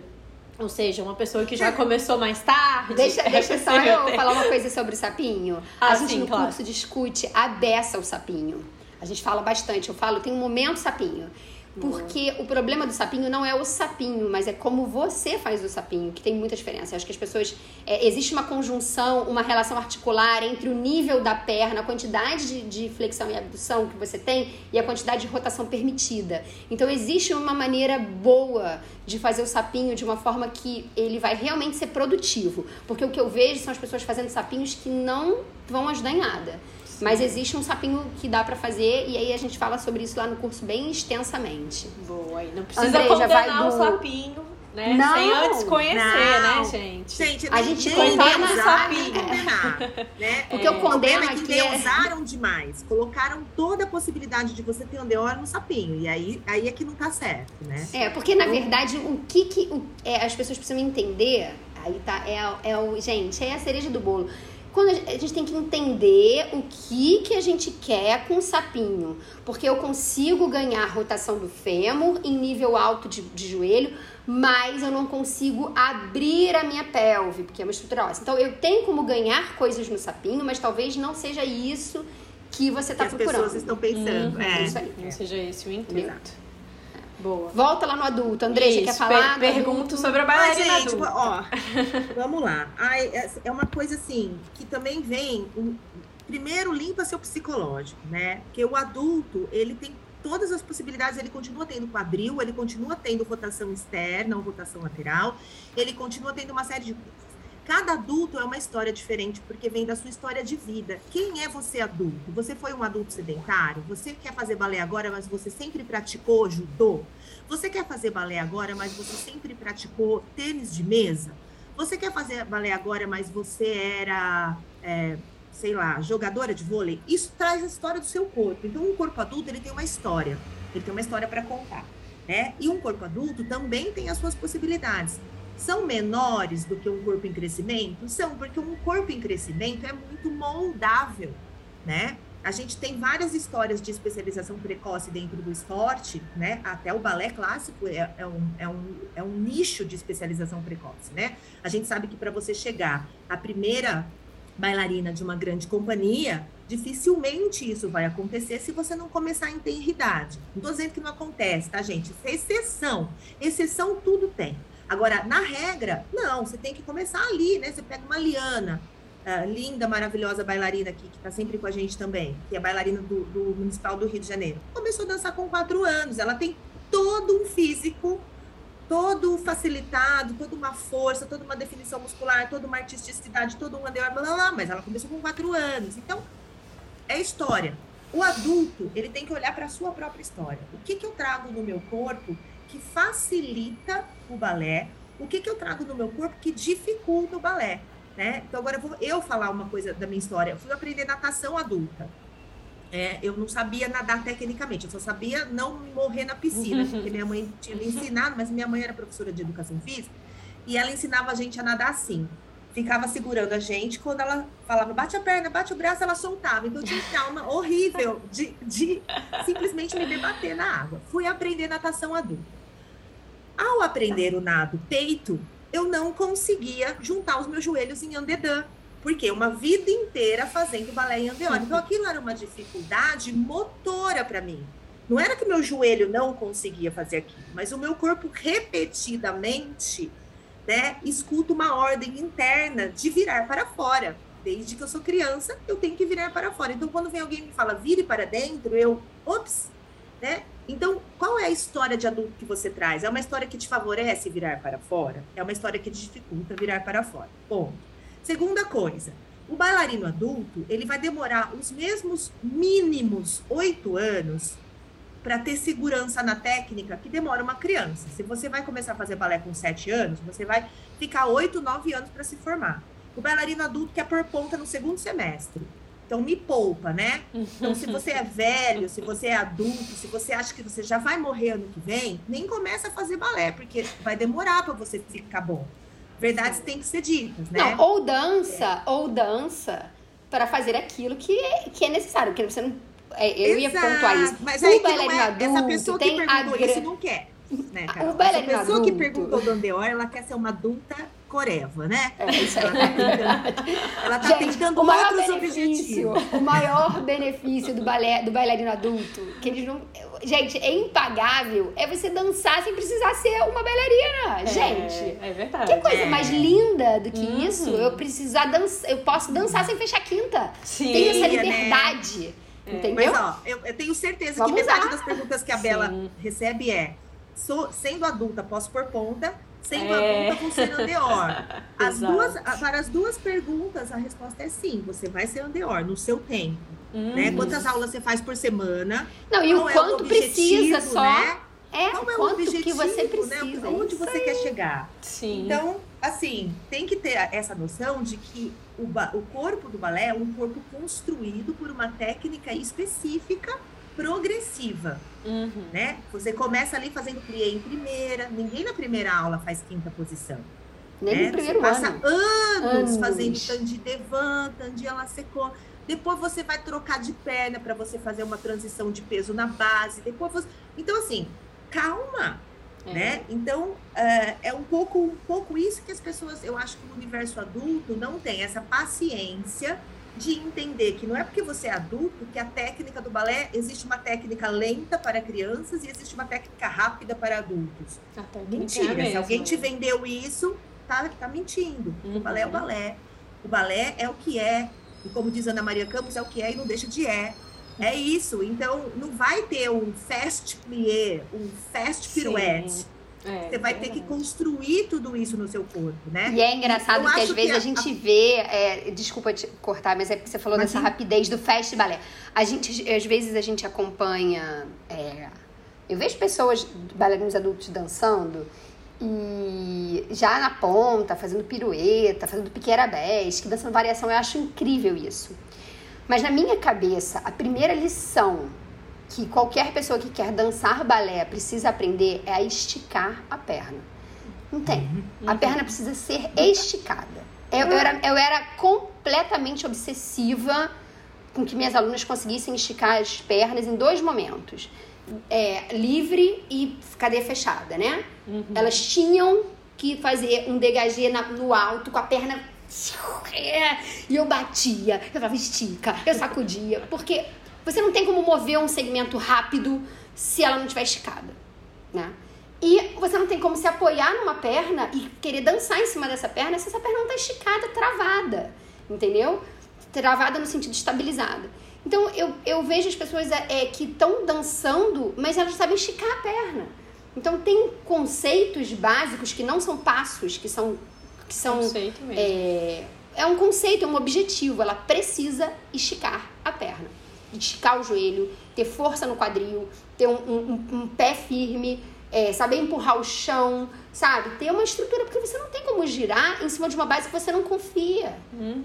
Então, aí a pessoa, ah, eu não consigo fazer pirueta. Claro, você não pode confiar no seu é? corpo. Não, o seu subconsciente, seu corpo, o corpo da gente, ele manda mais na gente do que a gente mesmo. Então você acha que ele vai se jogar em cima de uma tripla pirueta de uma base que ele não confia? Ele não vai.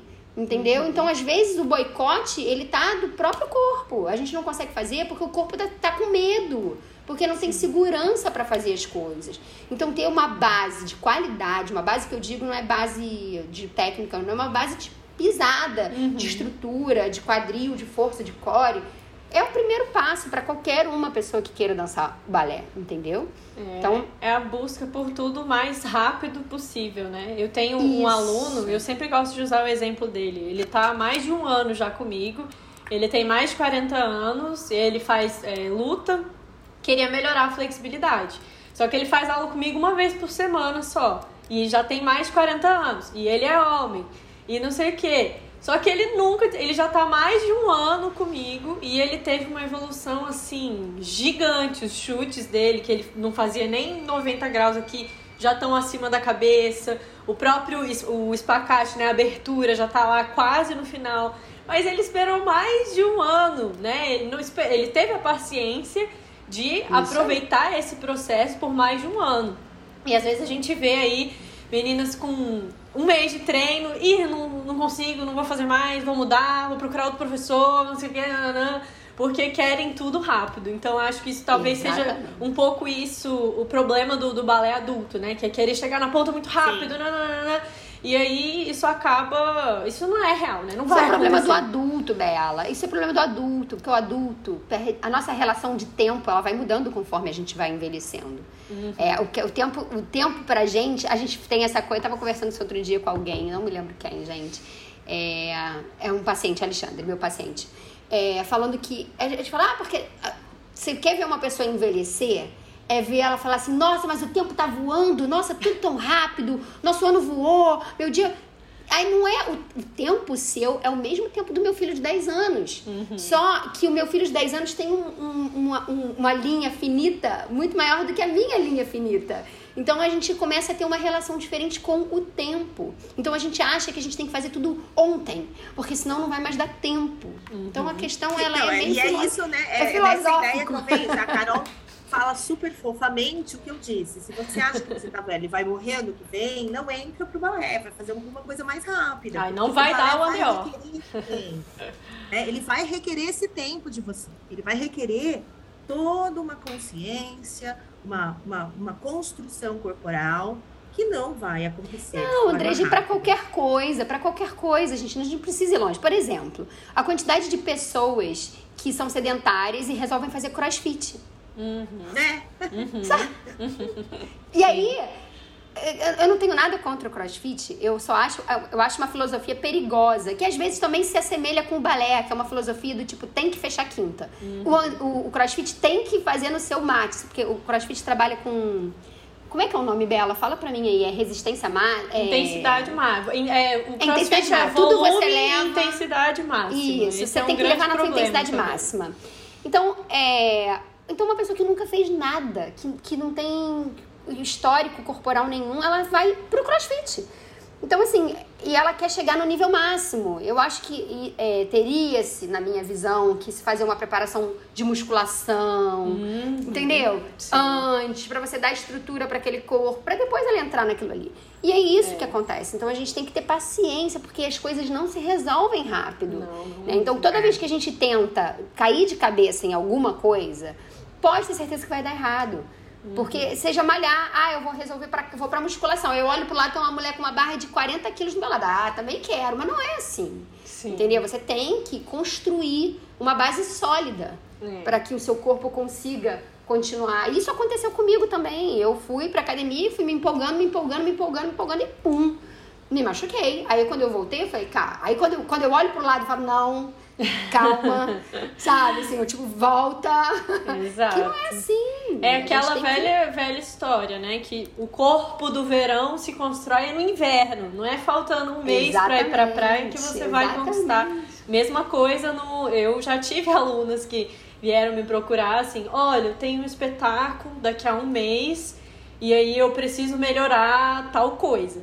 Aí eu Tipo, tá, olha, eu vou te ajudar o máximo que eu puder, mas você tinha que ter me procurado. Ah, pelo menos. Não, é pra sempre. Três meses não, atrás. Não, é né? pra sempre. é constância, é pra sempre. É, é não adianta sempre, não é fazer tipo... por um mês, parar, aí não, não, daqui a pouco um mês de novo.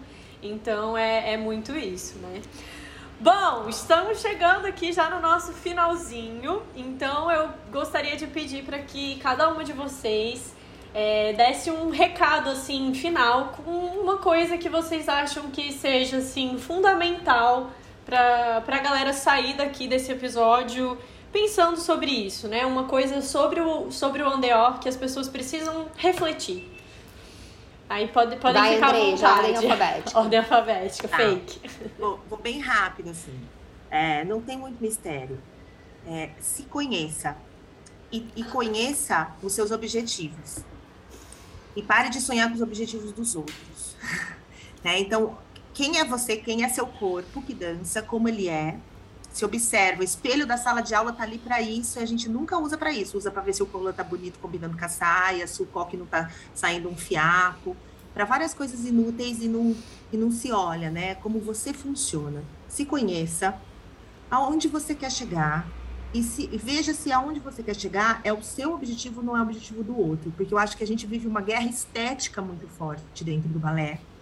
E muitas vezes a gente se pega. Eu, com todo esse trabalho de pesquisa, com todo esse trabalho de, de, de, de docência, às vezes me pego falando assim: nossa, Fulano tem um pé bom, hein? E eu sou a pessoa que falo para todo mundo que todo pé é bom Sim. que todo quadril é bom, né? Então, cuidado com isso, cuidado com essa guerra estética que move o mundo da dança, né? Então, se conheça e, e- e saiba muito claramente onde você quer chegar. E, e se você não quer ser a primeira bailarina do municipal, tira esse peso das suas costas e vai só ser feliz, né? Uhum. Dançando, dá para ser muito feliz dançando em diferentes, em diferentes camadas, né? Desse mundo bailarinístico aí. Com certeza. É isso. Exatamente. bom. E se você quer ser primeira bailarina do municipal, estuda e trabalha para fechar a quinta, porque tem coisas que estão dentro do balé, é aquilo, a gente não adianta é, é lutar e questionar um sistema. Enquanto o sistema não mudar, enquanto os bailarinos ainda precisarem fechar quinta, precisaremos continuar trabalhando para fechar quinta. Não adianta eu falar, olha, eu acho que isso é inútil, não vou mais fazer. Tá bom, não vou te contratar. Então, se você quer ser bailarino profissional e as companhias ainda exigem que tenha um nível técnico, que tenha alguns padrões, algumas questões, você vai continuar essa busca e aí você vai trabalhar com inteligência, né? com conhecimento. Não é fazer as coisas na pancada, é fazer as coisas com é, estudo e consistência, tá? E o meu recado, a falou para, para bailarinos, eu vou falar para professores. Eu acho que um professor, ele pode é, é, ser luz para os alunos, né? Os professores de balé têm, o balé tem esse ranço do carrasquismo, de que é, tem que fazer, que tem que brigar, e, e a gente pode ser luz, a gente pode trazer é, conhecimento, entendimento, conforto, boas dicas, boas orientações. Se a gente estuda, se a gente entende. Então, é, isso eu posso dizer de cadeira, assim. Fui, fui uma professora muito boa para os meus alunos nesse sentido, posso não ter sido por outros, mas em poder ajudar de forma mais clara. Assim, as minhas alunas sempre falavam para mim: nossa, o que você fala acontece, nossa, você corrigiu, deu certo. Então, é muito poderoso o conhecimento na mão de um professor, né? Que é quando ele consegue é, dar aquela dica perfeita, é, fazer um exercício é, de acordo com o objetivo de cada aluno. Então, o estudo ele possibilita muita coisa, é luz, né? Então, é, tanto que aluno é sem luz. Então, se o aluno não tem luz, o professor tem que Tem que ter. dar a luz pra ele. É, que dar e às luz vezes, pra é, ele. e a gente Então, às a vezes gente- vê que o professor arrasta o aluno mais ainda para a escuridão, Pois né? é, Dando para ele limitações do tipo, enfim. É, então eu acho assim que esse papel do professor é, do balé que vem dessa coisa é, disciplinadora que eu acho incrível, tem que ter, mas essa coisa do de conseguir as coisas pela pancada e não pelo, pela orientação, pelo conhecimento, pela sabedoria, pelo estudo. É, não é só é porque é, não, é é porque tem que ser e a gente tem que achar esse caminho do ser. Então eu acho que o Andeor ele tem que tem a sua importância, tem estudo, tem conhecimento, tem solução. É só a gente buscar é, abrir a cabeça para esse aprendizado. E. É isso, acho que. Arrasou. É. Maravilhosas as duas, nunca passam frio, pois sempre estão cobertas de razão. Adoro. Bom, então agora, gente, é o seguinte: vocês viram aí, quem tá escutando a gente viu aí que o Andeó é realmente um mundo, né, para se aprender, para se entender para se estudar. E foi por isso que a Andreja e a Carol criaram o curso Seu Melhor Andeó, né, que vai acontecer em breve, não é? Então falem um pouquinho aí desse curso, só pra gente finalizar, é, que eu tenho certeza absoluta que vai ser assim, é, divisor de águas para muita gente.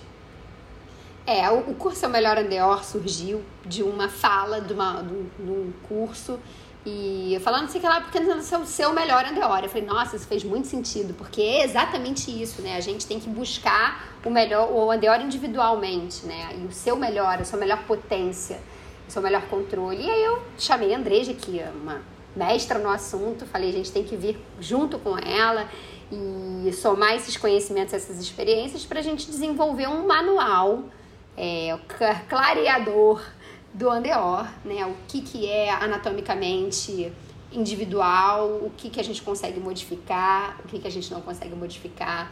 Entra na parte. É, primeiro começa com a parte histórica, que são as motivações, que é muito bom da gente saber, né? Pra gente é, ter é, como explicar isso e entender isso. Aí vem na parte anatômica, que vamos falar das estruturas ósseas, do porquê que cada um é diferente do outro, quais são as possibilidades. Vem a Andreja falando da biomecânica, que é a importância da força dos músculos nessa manutenção.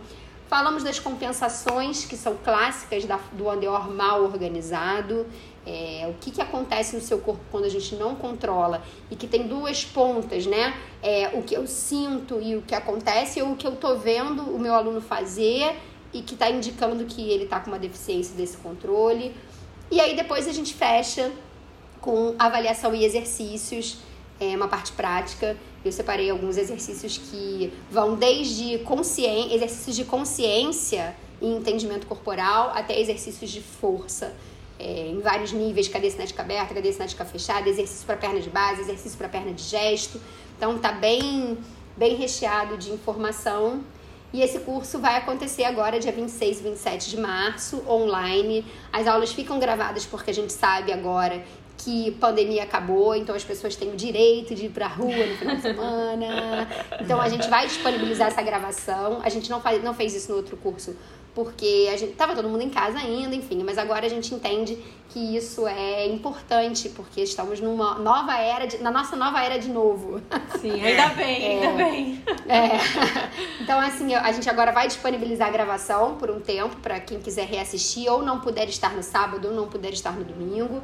É, então aproveitem, porque também não sei quanto que a gente vai conseguir refazer esse curso né, tão imediatamente. Então não percam essa oportunidade. E Vou um valor deixar o link aqui para vocês. Isso, deixa o link. Tem a apostila, é. tem material, tem as fotos dos exercícios. Então, assim, é um curso, gente, sério, muito, completo, muito bacana né? mesmo. É, e assim, a, a, agora já é a segunda edição. Então, a gente teve já uma primeira vez que a gente avaliou tudo que foi super funcional, o que faltou, né, o que sobrou. Então, já está uma edição melhorada. E, assim, é uma quantidade brutal de informação, gente. Realmente, é, assim, até eu gostaria de fazer o curso que eu dou. Porque, é, realmente, é assim todas essas questões são respondidas. A Carol fala: tem alguns exercícios? Não, tem um Muito. compêndio de exercícios para todos os níveis de dificuldades e para todos os segmentos que a gente falou aqui. Então, dá para você montar um treinamento, uma vez que você identifica aí quais são as questões que você mais precisa trabalhar. E tem todo o entendimento anatômico funcional. Então, assim, para os professores, eu acho que é imprescindível, né? Uma coisa que a gente sempre fala, eu e a Carol, é que como é que você pode manejar um instrumento sem conhecê-lo, né? Então é a mesma coisa que você tocar um violão e, e falar assim, ó, esse negócio aqui que faz o barulho, não sabe que chama corda. Né? É como eu sinto quando, como, alguém que fala assim, ó, posteriores, internos. E eu sempre brinco, não existe músculo externo, todos são internos, né? Os internos não tem um músculo para fora. Então, assim, como é que você maneja um corpo? Como é que você vai ser luz para o seu aluno se você nem consegue enxergar nele essas questões anatomo-funcionais? Né? Então tem realmente que estudar, gente, não tem como fugir. E assim, é, às vezes é, a gente, eu às vezes fico questionando, né? O porquê de fazer esses cursos e tudo mais. Mas aí a Carol já colocou isso e eu só vou finalizar. Quando a gente faz faculdade, graduação, as pessoas não estão para defender os pontos que nós temos dúvidas. É né? Então, esse curso ele vem para falar de andeor, entendeu? Não é para falar de anatomia do geral, é para falar da, da, anatomia no andeor, da biomecânica no andeor. E isso a gente não vai ter. Em nenhuma faculdade em Harvard não vai ter. Então, é essa a, a, a missão do curso mesmo. Então, venham, 26, 27 de março, e tem possibilidade da gravação, como a Carol falou. Boa, gente, quando a gente fala anatomia, biomecânica, não se assustem. É tudo é, fácil. É. tudo dito. Com essas duas professoras aqui, é. gente. Mesmo a matéria difícil, vocês vão conseguir é, você faz que Às vezes o aluno pensa, ai, o que, que eu vou fazer lá? E eu é falo, verdade, o que, que eu vou fazer sim. lá pra gente entender biomecânica? Gente, é, a gente fala biomecânica, mas é, é assim, ó, é como seu osso funciona e como são seus músculos. Olha que fácil. Sim, traduzindo é isso. É, só um jeito chique que aí você vai poder falar chique também. que você fez uma aula de biomecânica. Bom, gente, quem quiser participar do curso, então, o link está aqui na descrição do episódio. Aproveitem a oportunidade de estudar, de aprender. Sempre, mesmo que você já tenha feito vários cursos, é sempre uma nova oportunidade. E sempre que a gente conversa com pessoas, a gente aprende coisa nova. Então aproveitem mesmo. É, quero agradecer muito vocês pela presença. Agora eu tô agradecendo aí essa participação especial no final. Aí da, oh, da Andrea, que fofura. E, e, onde o pessoal encontra vocês? Instagram, é, YouTube, a Carol tem canal do YouTube também, né? Eu tenho um canal do YouTube que tá meio abandonadinho, mas é porque é, a pessoa trabalha um pouco só. e tem o meu Instagram, carollima.fisio. E a Andreja tem o Instagram dela também. Andreja, fala aí. Andreja. É, arroba Andreja Picon. A gente tinha, a gente tem também um canal que é o arroba Dança Consciência, que também está meio abandonadinho, mas tem muita informação ali colocada de artigos tem e tal. Mesmo todo mundo meio sem tempo para fazer essa mídia social, mas a gente vai se arrastando pela vida, né, gente? Porque alguma Sim. hora a gente tem que trabalhar e estudar também. Então. É verdade. É. Haja fôlego. É mas isso. estamos aí. Acompanhe, acompanhe o trabalho da Carol, da Andreja. Também vai, vou deixar tudo aqui no, nos links da descrição para ficar bem acessível.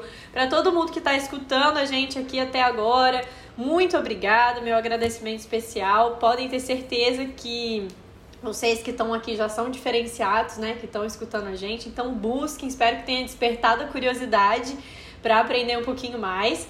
Não deixem de acompanhar também a Bailarina Preparada, o arroba Bailarina Preparada lá no Instagram, no YouTube, sempre tem conteúdos novos. Se inscreve no canal se você está vendo a gente pelo YouTube, segue o nosso perfil. E é isso, muitíssimo obrigada. Obrigada, Andreja. Obrigada, Carol. Um beijo para vocês. Obrigada, Bela. E obrigada, Bela. Até a próxima. Até a próxima. Até. Só obrigada. chamar que a gente vem. É.